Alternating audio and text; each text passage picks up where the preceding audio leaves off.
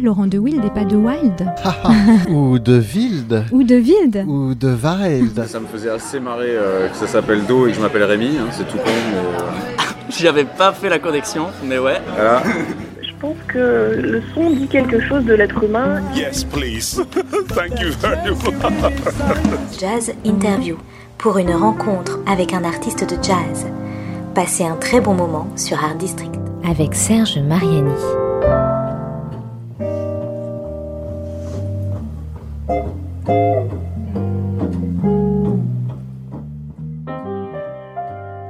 Il existe une ligne tracée sur la Terre qui n'est pas à proprement parler une frontière, mais plutôt quelque chose comme un dessin, un phénomène de notre imaginaire.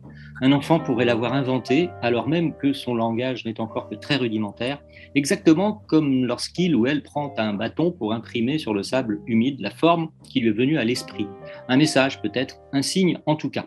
Il existe aussi un pays qui porte le nom de cette ligne imaginaire. Est-ce un pays imaginaire? Non, il est bien réel. Quelques millions de personnes y vivent de part et d'autre de la fameuse ligne dont ils partagent le nom et certains y créent de la musique. C'est de la musique andine parce qu'il y a aussi des montagnes de la chaîne des Andes qui se dressent ici et les peuples qui y vivent ont de très anciennes traditions artistiques et musicales. On peut aussi y entendre des sonorités et des rythmes qui viennent d'Afrique ainsi que certaines influences latines. Vous me direz que ça fait déjà beaucoup, mais il ne faut pas oublier que la ligne imaginaire déjà évoquée fait le tour de la Terre, cette planète bleue comme une orange, ainsi que le poète Éluard nous l'a appris, et qu'elle traverse ainsi de multiples régions du monde, des mers, des océans. C'est de tout cela que nous allons parler dans cette nouvelle jazz interview, et de musique aussi évidemment, puisque notre invité représente plutôt bien l'imaginaire grâce auquel une ligne de 40 000 kilomètres, un pays et de la musique ont pu devenir des réalités. Contrebassiste, bassiste, chanteuse, auteur, compositrice, son nouvel album a pour titre Karishina. Bonjour, Elena Recalde. Bonjour. Je suis très, très, très contente d'être à ton émission. Je te remercie de m'avoir invité. Eh ben, merci d'avoir répondu à l'invitation quand même. C'est pas toujours évident, surtout que nous sommes toujours à distance. On pourrait ne pas l'être, mais euh, la réalité est que toi, tu es euh, du côté de Paris, euh, dans ou à côté de Paris, et moi euh, en Turquie. Voilà, ça ne nous empêche pas de faire cette jazz interview où l'on va parler, comme je viens de le dire, de ton nouvel album, le deuxième, hein, si je ne me trompe pas. Il y a des albums auxquels tu as participé, mais ça, c'est ton vrai deuxième projet personnel, n'est-ce pas? Et oui, euh, en effet, enfin, j'ai participé à des autres albums, mais il y a mon projet dans lequel je fais mes compositions et qui c'est mon, mon bébé à moi. Et celui-là, c'est le deuxième, oui. On avait fait Ah, un, petit album avant, avant mais celui-là, c'est c'est le deuxième, proprement dit. D'accord. Alors, j'ai dit qu'il s'appelait Karishina. On va en parler évidemment au fil de cette émission. Il y aura même une séquence, la troisième et dernière, qui sera entièrement consacrée. On rentrera un peu plus dans le détail de ces, de ces chansons, euh, de la façon dont il a été fait. Mais on- de toute façon, on va l'évoquer parce que ces émissions que je fais, ces jazz interviews, c'est aussi beaucoup de l'improvisation. hein. C'est un peu de jazz dans une certaine, dans une certaine mesure. Ce que j'aimerais qu'on, qu'on, de ce, dont j'aimerais que l'on parle dans cette première séquence, euh, comme je l'ai quand même évoqué dans cette, euh, dans cette ouverture, ce prologue, euh, c'est évidemment euh, l'Équateur. Euh, Ouais. Je crois que tu es la première, le premier artiste euh, d'origine de l'Équateur que j'interviewe. Euh, on se connaît depuis quelques années euh, et j'aimerais bien qu'on profite de cette émission pour euh, parler. Alors, on va pas parler du, climat, etc., etc., même de la culture au sens général. On va vraiment se concentrer sur, sur la musique, mais j'aimerais qu'on parle de ton Équateur. Qu'est-ce, que, qu'est-ce qui reste aujourd'hui absolument fondamental, essentiel, comme quand tu respires, de tes origines?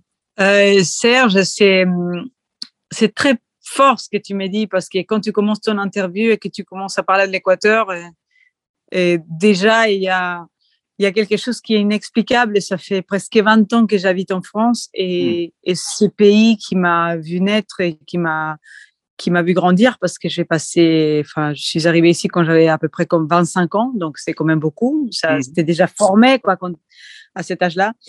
Et ces pays ne veut, ne veut pas que mon cœur les quitte. Alors, euh, que le fait de t'entendre parler, j'ai, larmes aux yeux. C'est, Ah, ah, fort. très fort pour moi l'Équateur. C'est, quelque chose que j'arriverai jamais à me détacher, à l'oublier. C'est, c'est ma mère, en fait, l'Équateur. Donc, euh, je peux pas. euh, j'ai beaucoup du mal à, à, à, me détacher de ces pays qui le, je les porte dans mon cœur, je le porte dans mon accent. Les gens se moquent de moi, ils disent quand est-ce que tu vas arrêter de parler comme ça?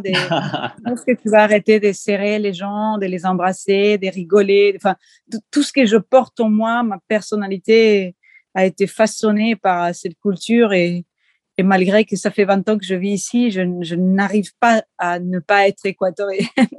à chaque fois, quand je vais rentrer chez moi, et en fait, je parle pas de rentrer chez moi dans ma maison, je parle toujours de rentrer chez moi en Équateur. C'est déjà assez que cette expression est complètement. voilà, l'Équateur, c'est petit. Et tu disais, on va pas parler du climat, mais c'est incroyable parce que c'est justement le climat un phénomène, c'est-à-dire qu'il fait, c'est le printemps toute l'année.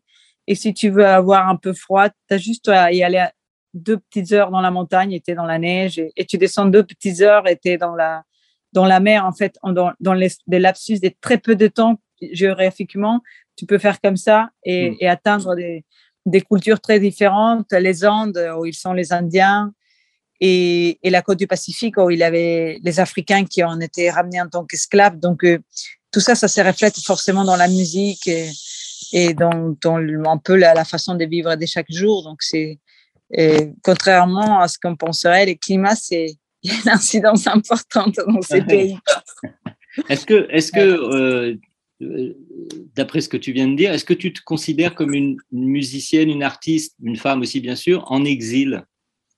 Ah oui, totalement, parce que enfin les mots exil, c'est c'est un peu les gens qui ont, été, qui ont, été, virés de chez eux, un peu, non, mais il y a un côté, t'es parti sans, euh, t'es obligé de partir un peu.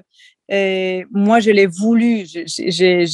J'étais en quête de liberté et, et je n'arrivais pas à trouver ma place dans, dans ces pays malgré tout l'amour que, que j'ai pour, pour eux, pour les Équatoriens, pour ces pays merveilleux.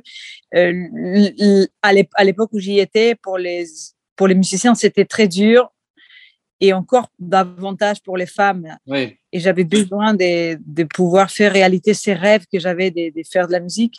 Et d'ailleurs, c'est pour ça que tu n'as pas rencontré beaucoup des Équatoriens, quoi, parce que c'est Pourtant, il y en a des excellents musiciens équatoriens, mais on n'est pas nombreux, en hmm. fait.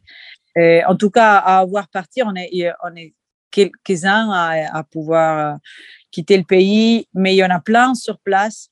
Et en fait, ce qui est étonnant, c'est qu'il y en a sur place, les gens sont très, très talentueux, ça chante, ça danse, euh, mais ça, ça se fait beaucoup comme un loisir parce que malheureusement, ça commence à venir, mais c'est très difficile pour, c'est un pays euh, en difficulté, donc c'est n'est pas facile. Tu veux dire, tu veux dire, tu veux dire que c'est populaire, c'est-à-dire la musique, la danse sont dans la culture populaire, comme souvent dans, dans beaucoup de régions du monde, en particulier euh, dans l'Amérique euh, au sens large, central et, et du Sud aussi, bien sûr. mais qu'il n'y a pas le côté, il n'y a pas une prise en compte de la culture de façon sérieuse, si je puis dire, notamment de la part des, des, des, pouvoirs euh, publics, euh, des institutions. Euh, ah oui, oui, mais c'est tout à fait ça. Professionnalisation. on considère que tu fais de la musique, tu chantes, ouais, c'est pour t'amuser un peu. C'est quoi ton. Oui, oui, oui. Oui, oui, non, mais c'est tout à fait ça. C'est-à-dire qu'il y a des pays aussi en difficulté, comme, comme sont le Venezuela ou le, Cuba, et, n'empêche que les autorités, ils ont décidé de mettre le paquet dans l'éducation dans et, et que les enfants, ils ont accès à on va pas dire à la culture, mais parce qu'ils ont déjà une culture, mais qu'ils ont accès à, au développement des arts et, et, et, puis malheureusement, euh, je suis, je, le dis parce que c'est important de le dire. Euh, euh, je dois soutenir ma communauté des musiciens équatoriens, les autorités dans, dans le pays, et ils n'ont décidé que ce soit pas une priorité. Quoi. Mmh, mmh. les musiciens, c'est pas une priorité. Donc, malheureusement, les enfants, elles ne peuvent pas, depuis petit, accéder. Il y en a, doit en avoir, mais très, très, très peu de moyens pour que, pour que les enfants puissent exercer la musique. Donc, forcément, c'est très, très difficile. Mmh. Le, jazz, le, mmh. jazz, en particulier, c'est quelque chose que tu as découvert et développé en Europe, en France. Tu as ta, ta formation musicale, elle est en Équateur. Et puis, quand tu viens euh, en France, tu viens directement en France. Hein, tu n'es pas passé par, euh, je sais pas, l'Angleterre, l'Italie, l'Espagne, peut-être l'Espagne naturellement parce que la langue est, est commune. Mais c'est là que avec tes bases culturelles, euh, musicales, apprenti, apprentissage bien sûr, conservatoire j'imagine, ou école, euh, et, et euh, la culture populaire, tu arrives et là tu te dis, je vais faire autre, autrement cette musique. Oui, en effet, j'avais fait l'école de musique là-bas. Il avait une petite école de musique, mais tu peux pas aller plus loin. Et les profs, ils étaient super parce que, comme je t'ai dit, il y a des gens avec beaucoup de talent. Euh, moi, je vais, je vais quitter le pays en apprenant euh, la musique euh, dans la rue avec des copains et tout ça. Et, et je vais arriver en France, je vais rencontrer plein de Sud-Américains. C'était la fin de la, de, la, de, la, de, la, grande époque de la salsa. Mm. Et donc, je vais jouer avec eux naturellement, enfin voilà, comme ça, sympathiquement mais j'ai besoin de me professionnaliser en tant que bassiste et je m'inscris dans l'école de musique euh, des réseaux des conservatoires Grand Paris Sud et je rencontre euh, Philippe Lacarrière qui a été mon monteur, mon maître, mon parrain. Enfin, franchement, mhm. c'est c'est la personne qui a accompagné ma, ma, carrière à, tout moment et qui s'appelle Lacarrière en plus. en plus. Et, et, lui, il m'a dit, bah, écoute, moi j'enseigne la basse, mais ici c'est qu'une école de jazz, donc euh, enfin, tu vois, là ici on fait que de jazz et on n'a jamais fait autre chose que de jazz. Tu vois, tu t'es fait, le, tu fait le rail boucle, le standard, voilà, c'est que ça. Et pareil, il y a des ateliers de jazz, composition jazz, c'était, c'était ça matin et soir. Donc, je mm. fais mes études là-bas avec euh, Guillaume Roy, qui est l'un des, des musiciens de ONG, de l'Orchestre national de jazz, et qui c'est un grand maître. Euh, compositeur. Et donc, j'ai eu la chance d'être formée par, par, par les deux, entre autres euh, profs qui en avaient des super profs. Hmm. Mais c'est les deux qui ont plus marqué ma, ma carrière. Et puis voilà. Euh, mais ça, ça, a été très riche pour moi. Et c'est là où j'ai rencontré aussi mon pianiste, Afadi Farah, avec qui on a monté le projet. Voilà. Bon, on va parler de tout ça euh, dans les, dans les séquences qui vont suivre. Elena, je te, je te proposais de faire une première pause musicale dans cette jazz interview avec euh, évidemment, comme c'est la règle dans l'émission, euh, un des, trois titres que tu, que tu as proposé. Alors, bah justement, on en parlera après plus en détail, mais ça va bien euh, illustrer ce que, ce que tu viens de dire dans cette fin de, séquence. On va écouter ta version sur l'album Karishina, donc de Afro Blue, Afro ah, grand, grand standard, grand standard, créé par un musicien cubain d'ailleurs, hein, alors dont on connaît plutôt les versions euh, jazz de Coltrane, etc. Et toi, tu euh, l'as intitulé Campo Azul, euh, Afro Blue, donc la version d'Elena Recal dans son album Karishina, et on se retrouve juste après pour continuer sa jazz interview Campo Azul de Elena Recal.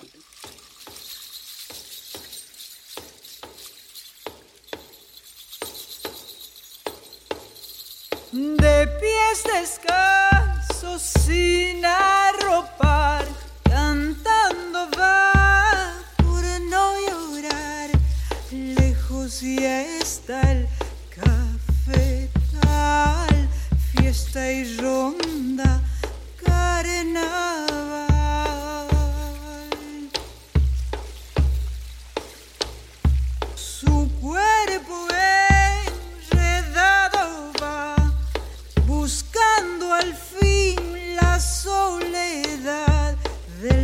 platanal, verde azul, duerme al olor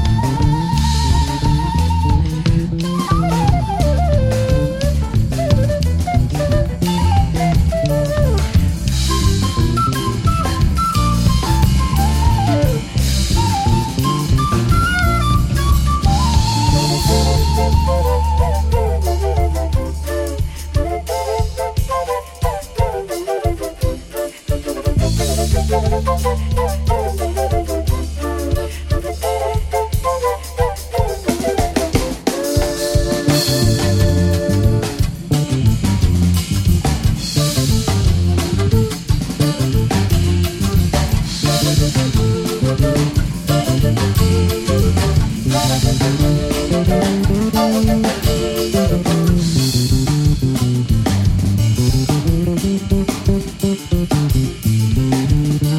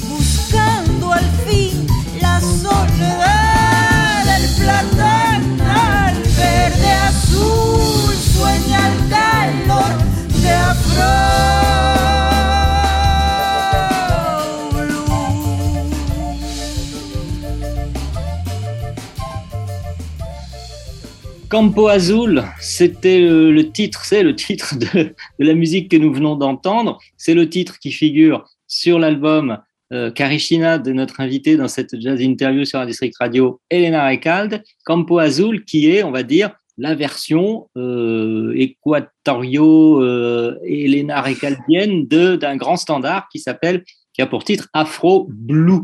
N'est-ce pas, Elena Et oui, en effet, j'ai écouté cette version il y a déjà de nombreuses années et je l'ai trouvée. Enfin, non, pas cette version. Je vais écouter la version originale de Mongo Santa Maria. Ensuite, j'ai écouté Coltrane et il y en a tellement de gens qui ont reproduit ces morceaux-là.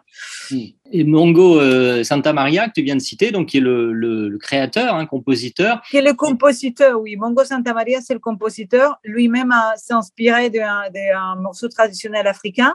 Hmm, africain, Et- voilà. Hmm. Ouais, et, et, était ce morceau-là a été repris par Coltrane. Et, et- mais bon, euh, c'est quand même un morceau de Mongo Santa Maria et sa version, elle est très connue déjà. Hum, Et puis moi, il y avait ces côtés justement africains et les sonorités qui, qui me, me plaisaient de- depuis toujours. Et, et donc, j'ai eu envie de. J'avais écouté la version de Bridge- Didi Bridgewater qui la chante en anglais. Moi, l'anglais, c'est vraiment pas mon truc. et donc, j'écris mes propres paroles euh, pour, pour, euh, pour ce morceau-là qui, qui parle de, de, de- voilà, de ces. C'est pas très explicite dans le texte. J'aime pas raconter forcément. j'ai- J'aime bien raconter des histoires, mais pas dans mes chansons. Dans mes chansons, euh, j'aime bien que ça soit en forme de poésie. Et la chanson parle d'une femme qui rentre tout seule. euh, et, et en fait, j'ai écrit cette chanson pour euh, un peu euh, euh, participer à une lu- lutte sur les femmes euh, dans les champs qui se font souvent attaquer Hmm. et que personne ne dit rien parce que quand ils sont dans la récolte, euh, il les arrive d'être très seuls dans les endroits très très loin et, et ça arrive be- beaucoup dans les champs des pas que dans les champs de mon pays, dans les champs en général. Et c'est c'est une coutume, une vieille coutume d'attaquer les femmes tout seules dans les champs. Et donc cette chanson euh, raconte un peu ça, une femme qui rentre tout seule euh, et qui entend de loin la musique, la fête, euh, des fins de récolte. Et, Mm. et les choses ne sont pas finies comme elle aurait aimé. Voilà.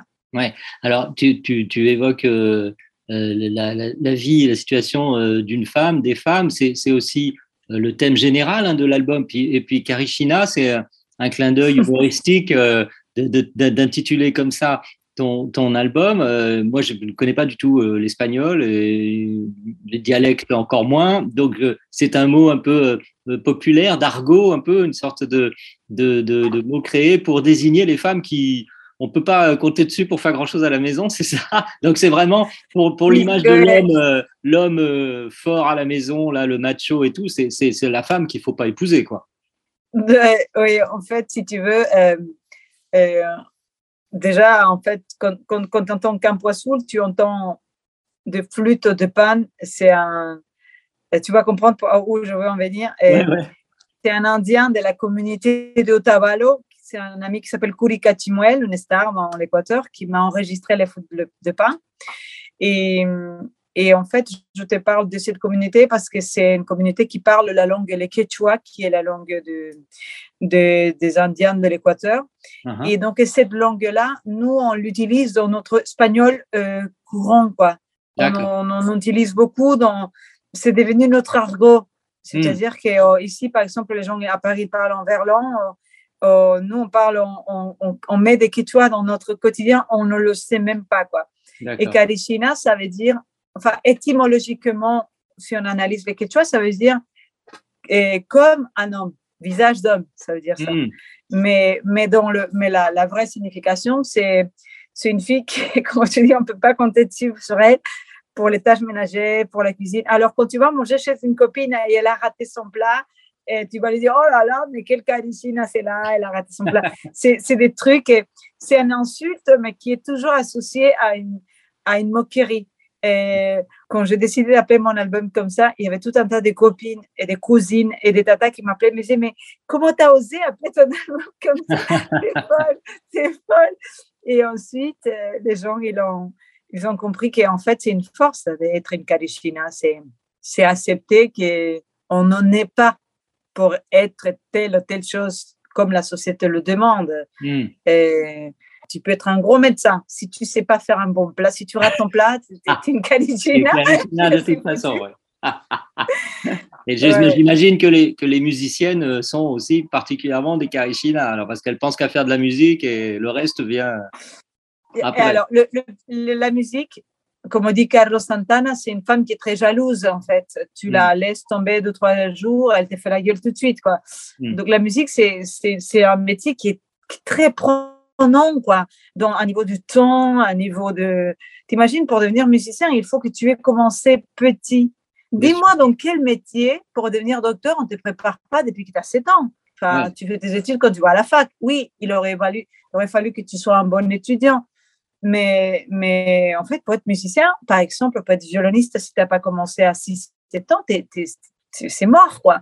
Donc, c'est c'est quelque chose qui prend beaucoup de temps dans ta vie, qui a beaucoup de, de- l'émotion et beaucoup dedans, tu vois. Et donc, euh, il y a beaucoup de, de charges mentales autour de ça. Et, et bon, oui, quand tu es, musicienne, c'est dur de, de faire plein de choses en même temps. Tu peux, mais c'est un métier très prenant, quoi. Alors, il y a, y y a quelque chose que je n'ai pas dit dès le départ. Parfois, je le fais parce que je dis comment est-ce que, pourquoi est-ce que euh, tu as choisi la contrebasse et la basse? J'ai comme, en fait, depuis que j'étais enfant, tu sais, pareil, c'est quelque chose que j'avais oublié. Il y a une tante qui est venue avant le Covid me rendre visite de l'Équateur.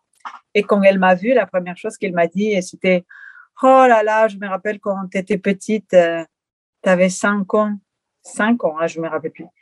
Et on, oh, tu chantais tout le temps. Dès qu'on arrivait à la maison, euh, tu chantais, tu ouvrais la porte et tu disais Écoutez-moi chanter, écoutez-moi chanter. Et, et c'est vrai que je me rappelle que mon premier public était mes oncles. Ils arrivaient à la maison, ils étaient pleins, c'était une grande famille, et on me, et on me faisait monter sur un tabouret.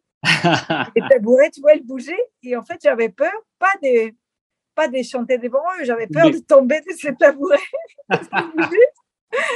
et puis, il paraît que j'étais toute petite et je chantais déjà, et j'ai grandi avec cette envie de, de toujours chanter et danser, tu vois.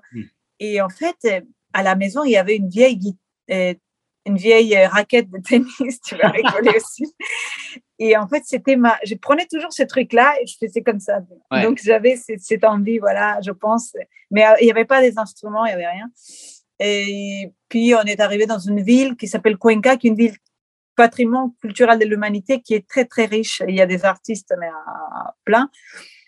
Et donc, j'ai appris à jouer le piano, j'avais peut-être 10 ans. Mm. Et ça m'a, ça m'a plu, mais ça m'ennuyait très vite. Je voyais les gars avec leur guitare et c'est ça que je voulais faire. Donc, euh, j'avais commencé par la guitare classique et, et en étant adolescente, euh, comme je connaissais la guitare classique, tu vois, tu connais toutes les notes, je montrais à- au bassiste parfois ce qu'il faut faire, tu vois. Hmm. Et, et finalement, à force de toujours dire à un bassiste, euh, viens, euh, tu sais, nous, on en communique beaucoup par l'oralité en, en Ouais. Équateur. Et parfois, quand il n'y avait pas des bassistes, je me mettais toujours à la basse parce que c'était un instrument qui me plaisait bien et que j'avais chopé tout de suite comment ça fonctionnait. C'était vraiment très intuitif. Ouais. Et puis, comme ça, j'ai commencé à jouer la basse. J'aimais bien ces côtés rythmiques et en même temps harmoniques. Et, Hmm. c'est, c'est, la contrebasse est devenue, la basse aussi, mais, un instrument que, dont les femmes, que les femmes se sont appropriées aussi, j'ai l'impression. La batterie aussi, tu des instruments. Avant, la femme, la musicienne, en particulier dans le domaine du jazz, elle était éventuellement, surtout au chant, éventuellement au piano, mais peu aux autres instruments. Euh, maintenant, on a heureusement des musiciennes qui sont quasiment à tous les instruments possibles et imaginables euh, qu'on peut entendre dans le jazz en particulier, les cuivres aussi, etc., etc. Et voilà. Et toi, tu fais partie de ces musiciennes qui qui ont choisi euh, la, basse et la contrebasse pour, pour, pour s'exprimer. Alors, ça va nous permettre de clôturer cette, euh, cette séquence, euh, Elena, en écoutant le deuxième choix de, de, musique que tu nous as proposé, qui est un contrebassiste assez célèbre qui s'appelle Avishai Cohen et Avishai Cohen, qui vient de sortir un album, d'ailleurs en trio il y, a, il y a, peu de temps. Mm. Et là, c'est un, un, extrait d'un morceau qui vient d'un album un, peu plus ancien, des années de 2006, je crois, voilà, Continuo. Mm. Et le, le titre, c'est One for Mark. One for Mark, on l'écoute. Et, et puis, on se retrouve juste après pour la troisième et dernière séquence de ta jazz interview. Et là, on va rentrer dans le détail de ton album Karishina. Mais pour l'instant, Avishai Cohen, One for Mark.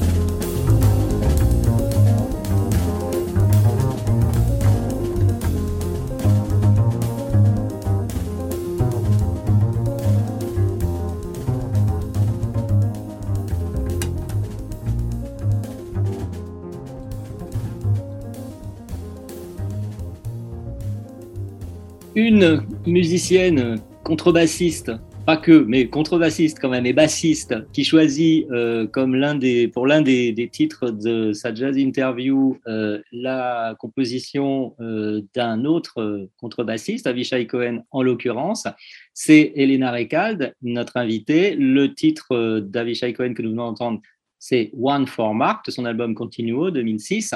Alors, je ne vais pas te demander pourquoi tu as choisi Avishai Cohen. On imagine que c'est quelqu'un que tu admires comme artiste, musicien, qui t'a sinon influencé, tout au moins euh, marqué forcément par, euh, par euh, sa façon de, de, de, composer, de jouer l'instrument, etc., sa musique. en dehors de ça, est-ce que tu justement tu, tu sens des, des affinités, avant qu'on parle plus précisément de, de l'album de ton album, Karishina, des, des affinités rythmiques, mélodiques, l'inspiration dans, dans, la musique d'Avishai Cohen Avishai m'a donné m'a donné envie de. Enfin, ça, ça, paraît incroyable, mais en fait, quand j'ai quand je faisais quand j'ai découvert les jazz, que je t'ai parlé, que je faisais mes études, et je voyais un seul un seul moyen pour le moment, en fait, quand tu es étudiante, tu es là, enfin, tu es dans les études, tu voyais, euh, tu, tu, voyais pas, je voyais pas comment exprimer ce que j'avais envie à travers le, le jazz qu'on apprenait, qui était le jazz de standard, de la Nouvelle-Orléans, le jazz à l'américaine. Oui. Et en fait, quand j'écoutais Avisha Cohen, euh, que déjà, enfin, il était en trio, que même moi, le format trio m'a toujours fasciné. Et je voyais que, je l'ai découvert avec le disco Aurora, dans lequel il, il, mélange vraiment la musique de ses origines. Il chante et il fait des morceaux instrumentaux. Et, et il, et du coup, je me dis, mais en fait, c'est exactement ça que j'ai envie de faire. En fait, j'ai aussi mes origines à moi. J'ai envie de les exprimer. Je composais déjà pour des orchestres de salsa, des, des groupes euh, de musique latine. Mhm. Et donc, je me suis dit, en fait, je dois combiner, j'ai un pianiste à jazz, et je dois combiner toutes ces, choses que j'ai appris à faire avec mes compositions. De cette façon-là, on garde le format trio, faire des morceaux instrumentaux comme j'aime le faire, parfois chanter si j'ai envie. Et on va pouvoir faire tous les solos qu'on voudra, comme on adore avec Fadi, mhm. qui est mon pianiste. Et, du coup, et, puis si j'ai envie de chanter, je chante, sinon non ça m'a, c'est comme si on m'avait validé cette idée que j'avais en tête. Et mm. j'ai appris beaucoup de choses de lui, énormément de choses de lui, des, plutôt pas dans l'esthétique, mais plutôt dans l'architecture, c'est-à-dire la façon comment il travaille. Mm. j'ai appris énormément de choses et c'est un gars super sympathique. J'ai adoré de les rencontrer. Mais il n'y a pas que lui, il y a, il y a Omar Sosa, Michel Camilo, pas des, de certains jazzmen que j'aime beaucoup qui font, qui font un peu ce même chemin. Quoi. Hmm. Voilà. Alors, donc, euh, les influences, euh, on, on, va, on va s'arrêter là parce qu'en effet, ça peut être un thème à part entière. Maintenant, Ouais. on, parle, on parle de l'album Karishina, dont on a déjà euh, évoqué la signification de son titre, ses origines. Euh, c'est ton deuxième, mais presque ton premier vrai album complètement produit, sans doute comme tu le souhaitais, avec Mm. tous les musiciens que tu voulais réunir. Bon, alors tu as, tu as ton trio. Euh, qu'on peut dire trio base, avec donc en effet Fadi Farah euh, au piano et euh, Vanessa, Vanessa Garcia. Vanessa Garcia, pardon, oui, Vanessa Garcia aux euh, percussions, batterie, enfin voilà, et ça. Et toi, bien sûr, basse ou contrebasse selon euh, selon les moments. Alors, à, à tous les trois, vous avez euh, travaillé ensemble. C'est toi qui composes, hein Oui, oui, je suis, je suis hystérique en fait. J'aime bien composer, écrire, prendre la tête et, et tout. Et ensuite, quand on se voit, euh, nous, on aime bien enregistrer en live, à l'ancienne, parce Mm. qu'on a besoin de toujours laisser une grande place à l'improvisation Ouais, et on, on aime, et on veut que ça soit vivant. On met pas de métronome, on enfin, on veut vraiment que ce soit les plus facile notre truc en fait. Mm. Et donc, on fait quelques prises et puis on fonctionne comme ça. Ouais. Et du coup, on a enregistré ça, euh, toute, toute la partie live et, et on a fait une enfin, on a fait quelques sessions pour ça, pour, pour la partie live du trio. Et ensuite, on a fait une session pour réunir la chorale que j'ai invitée sur le morceau Malala. c'est vrai. Et figure-toi que qu'on avait trois sessions avec la chorale. On en a fait une. On a choisi la première, pardon, parce que les deux autres euh, n'ont jamais pu exister parce qu'il y a eu la Covid et le confinement, le grand confinement. Et pendant le grand confinement, en effet, c'est là où j'ai invité euh, Kouri Katimwel, qui est, qui est le flûtiste euh, des Andes, qui tu as, qu'on a pu écouter sur le morceau Afro Bleu, mais on, on soit, euh, mis à part euh, le voix en studio, on, a, on avait déjà tout fait, euh, tout fait, mais juste avant la Covid. Mais on a Mm. décidé de ne pas sortir l'album. J'étais trop triste de sortir un album en Covid. J'avais pas envie. Bien en sûr, fait. bien sûr. Donc on a, on a passé du temps à attendre, à, à faire la, la, la pochette, à faire à mixer, à, faire, Ouais. enfin, voilà, à jouer un peu avec les Ouais. pistes. Ah bah là, la, la- plupart des albums qui sortent, qui sont sortis au cours des mois passés, euh, viennent de toute cette période-là, bien sûr. Mm. Ils sont plus ou moins marqués par ça, soit dans leur thématique, ce qui n'est pas exactement le cas du tien, euh, soit dans, leur, bah, dans leur, euh, la façon dont ils ont été euh, fabriqués, on va dire. Alors, je reviens sur les, aux, aux musiciens, euh, donc en, en plus de ton trio, donc euh, celui que tu viens de, de- de rappeler à nouveau le nom. Alors, je suis désolé pour les prononciations, je vais essayer de pas trop euh, être mauvais. Kuri Kachimwel. Kuri Kachimwel, donc de cette tribu euh, Otto, Ottovalo qui joue le- la flûte de pan, donc sur, sur Afro Blue en, en particulier. Euh, il y a Ouais. également un musicien euh, syrien qui est percussionniste, hein, euh, donc Oui, il était, mais il était venu à la session live. Il est arrivé, en fait, il a, à la session, à l'enregistrement, il était venu une après-midi pour travailler, une des après-midi dans lesquelles on avait enregistré. On a fait l'album en deux jours. Nous, on est comme ça, on, est, on rentre Ah dans ouais. le studio, il fait, on fait boire, on y va d'un coup. Et donc, il est venu, je crois que le premier, je sais plus quel des deux jours.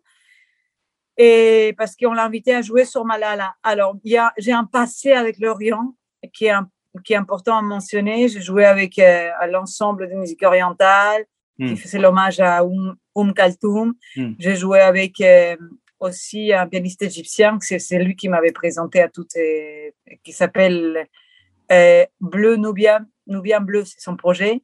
Ouais. Et aussi avec euh, Fawaz Baker, qui est quand même un, un chanteur et compositeur syrien qui, qui, a, qui m'a invité à jouer avec euh, l'orchestre philharmonique, des- euh, avec l'orchestre de chambre à la Philharmonie de Paris. Uh-huh. Et donc, euh, c'était quand même un, un grand moment. Et on avait un- fait un album ensemble. On a fait une partie de la tournée avant que la Covid arrive. Mais donc, euh, ma rencontre avec Lorient m'a marqué. Et c'est pour ça que j'ai invité Samir euh, Lomsi, qui est un, qui est un percussionniste euh, euh, reconnu dans les milieux orientaux. Il joue Mhm. avec Ibrahim Alouf, euh, entre autres. euh, Tu peux Oui. le voir dans, dans son concert, justement dans l'hommage à Oum Kaltoum. Et Mm. donc, je, comme c'est un ami, et il m'a appris énormément de choses dans le voyage. Il m'apprenait tous ces rythmes euh, voilà, que j'adore. Donc, je voulais l'inviter justement sur un morceau que j'ai écrit à Malala. Mm. Et que c'est un morceau dans lequel je m'amuse à passer des 4 ans à 10 ans. comment, comment on fait en Orient. Voilà. Oui, ouais, c'est sûr. Donc, l'influence orientale aussi, en plus de, de toutes celles du, Ouais. qu'on a vues tout à l'heure déjà, des Andes, euh, l'Amérique latine, etc.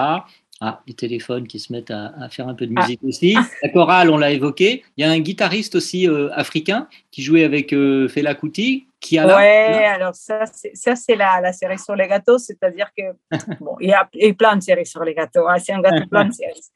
Mais euh, Kiala, euh, c'est un des guitaristes de Fela Kuti qui était en résidence dans la ville de Limour.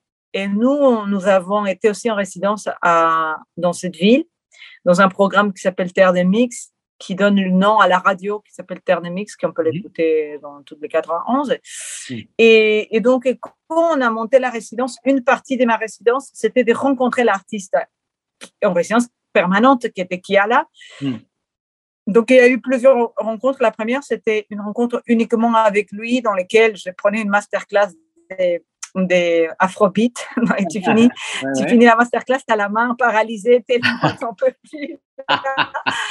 qui, le mec qui joue pendant des heures, il ne s'arrête pas, tu es, là, t'en peux plus. Ouais.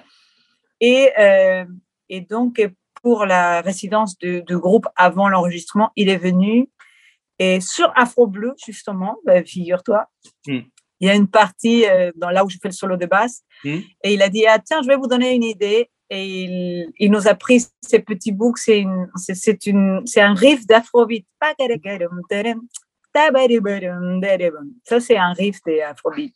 Ouais. Et c'est lui qui nous l'a lancé comme ça avec sa guitare. Et, et donc, c'est- cette résidence, elle était bien faite parce qu'on te fait rencontrer un, un artiste qui va te nourrir, qui te va montrer des choses. Et puis, lui, il collabore avec la chorale la fameuse chorale qui va chanter aussi plus loin dans l'album Alala. Donc, quand la chorale a chanté, il est venu aussi et il a posé une petite guitare à la façon, à la façon africaine Mm. que tu peux entendre dans la, dans la fin de la chanson. Voilà. Ouais, voilà alors, la belle histoire. ça, et donne, la- ouais, ouais. ça donne, Ah ça ouais. donne un- ça donne des- une palette de couleurs euh, tout à fait particulière euh, et, très euh, pleine de charme à, à tout l'album. Justement, ce côté, euh, ce côté très euh, euh, sans frontières, ce côté universel, un peu. Je, je reprendrai presque la, la formule d'Hermeto Pasquale, tu sais, pas la formule, son, son, son inspiration de musique universelle euh, qu'il fait euh, et qu'il développe Hermeto Pasquale, qui est Brésil, mais, mais vraiment ça dépasse, ça dépasse largement les frontières. Et, et, et là, en plus, tout- non seulement cette musique est, est- a pour, pour, pour ambition, on peut dire, euh, ce, côté universel, mais il y a une volonté aussi de réunir des, musiciens de, plein d'origines, de cultures différentes pour, pour aboutir ensemble à des, à des, des, compositions, des interprétations, des improvisations qui sont pas imaginables autrement parce que parce que que ce soit toi, que ce soit euh, comme on dit le, guitariste euh, africain, que ce soit Sami Romsi, le Syrien, etc. Tout le monde vient avec ça, avec avec ce qu'il a nourri comme toi pendant les, les 20 premières années de ta vie. euh, Tu ne peux pas, voilà. Alors, Elena, on va devoir euh, terminer. Euh, on va entendre, bien sûr, dans quelques instants, un, un dernier, le troisième titre que tu, que tu as choisi, qui vient de ton album Karishina. Ce sera justement Malala, euh, qui est un hommage à un prix Nobel euh, de la paix et dans lequel tu évoques la lutte aussi, la lutte pour la libération, la lutte qu'on a évoquée aussi dans la première partie, de, de tout le monde en général, des femmes en particulier, mais c'est universel également. Euh, on a pu voir sans doute, euh, pour ceux qui suivent un peu l'actualité, le clip qui a été tourné d'après la, la première chanson, la chanson qui, qui ouvre l'album. Euh, alors là, c'est pareil, je suis très. euh, Ça s'appelle Baye Oyo. Baye Oyo, ouais, fait voilà. par une réalisatrice qui s'appelle Isabelle Brocard, qui est une Mm. réalisatrice française qui fait des super films. En ce moment, elle est en train de tourner avec Karine Biard, Mm. le film de Madame Sévigné, que vous pourrez Mm. bientôt voir en cinéma. Et vous aurez une surprise, je ne vais pas vous révéler. Ah non, non, non, les surprises sur surprise. Vous Euh, allez me voir en tenue 18e siècle. ouais. Ah, waouh, ouais, d'accord. Dans le clip, on te voit plutôt par, souvent en tenue, on va dire un peu, un peu tradi, pas, euh, comment dire, un peu pas, pas chaman, mais même. Oui, oui, c'est ça, les Pachamama, c'est ça. hein, Voilà. Ouais. Alors, il y, a- il y a un titre que, que moi j'ai beaucoup aimé aussi sur ton album. Il y en a 10, hein, mais presque plutôt 9, 9 et demi. C'est Ali Waira Alimar, où il y a une, il y a une composition, c'est en deux parts. Il y a un prélude et puis ensuite il y a le morceau entier, la part de la composition entière que qu'on peut entendre sur Art District Radio, puisqu'elle est qu'elle est dans, dans une des playlists qui la mixologie qui passe euh, sur l'antenne aussi. Et puis Merci. on a ces, de ces dix morceaux, on a, je dirais presque en miroir, euh, le premier donc Ba- Bayaoyo euh, et, et Kuyen, et, et qui s'ouvre et se ferme avec le vent. Et ça c'est très, j'aime beaucoup ce- cet effet. Euh, qui n'est pas du tout appuyé, c'est très léger, bah, comme le souffle du vent, et en même temps, ça nous, hop, ça amène et ça rem- remporte les choses de, de- qui sont évoquées dans tout cet album, et c'est vraiment un- une très belle idée, c'est très beaucoup de poésie. Merci de l'avoir remarqué parce que je tiens beaucoup, comme tu l'as dit une fois dans une autre interview, je tiens beaucoup à raconter des histoires, l'imaginaire, comme tu l'as dit tout à l'heure aussi, c'est important pour moi. Et je ne me voyais pas faire un album sec comme ça. Tiens, je t'envoie mes chansons, t'as qu'à les écouter. Je Mm. voulais vous faire rêver, quoi. C'était important que le public puisse rêver et ça me touche que tu as, que, que tu as pu les sentir parce que c'était le but. On voulait vous amener loin, quoi. Voilà, et ben c'est fait. L'album est sorti, euh, sorti ce 10 juin, concert le 17, hein, n'est-ce pas? Et ben on invite Oui. tout le monde à, à se le procurer, à l'écouter en live quand c'est possible, et on se quitte avec Malala, Elena Recalde. Je te remercie. Merci Serge, merci beaucoup. Je t'embrasse fort. À très bientôt. Au revoir, à bientôt. Au revoir.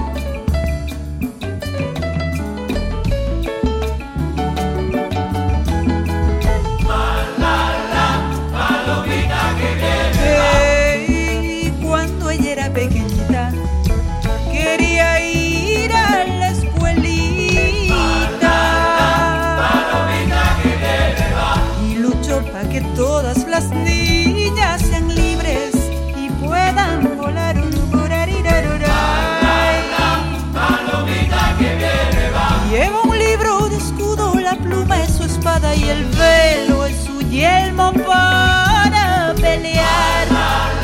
palomita de paz. Singa canta mi canción.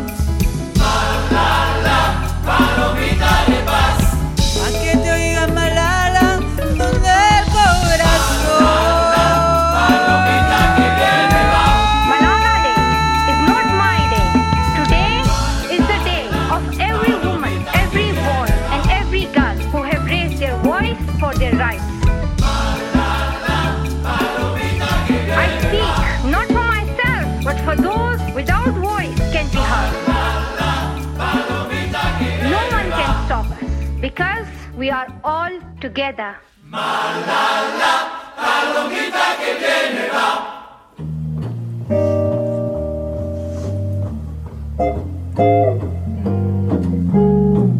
Pourquoi Laurent de Wild et pas de Wild Ou de Wild Ou de Wild Ou de Wild Ça me faisait assez marrer euh, que ça s'appelle Do et que je m'appelle Rémi, hein, c'est tout con, mais euh, J'avais pas fait la connexion, mais ouais. voilà. Je pense que le son dit quelque chose de l'être humain. Yes, please. Thank you very much. Jazz Interview pour une rencontre avec un artiste de jazz. Passez un très bon moment sur Art District.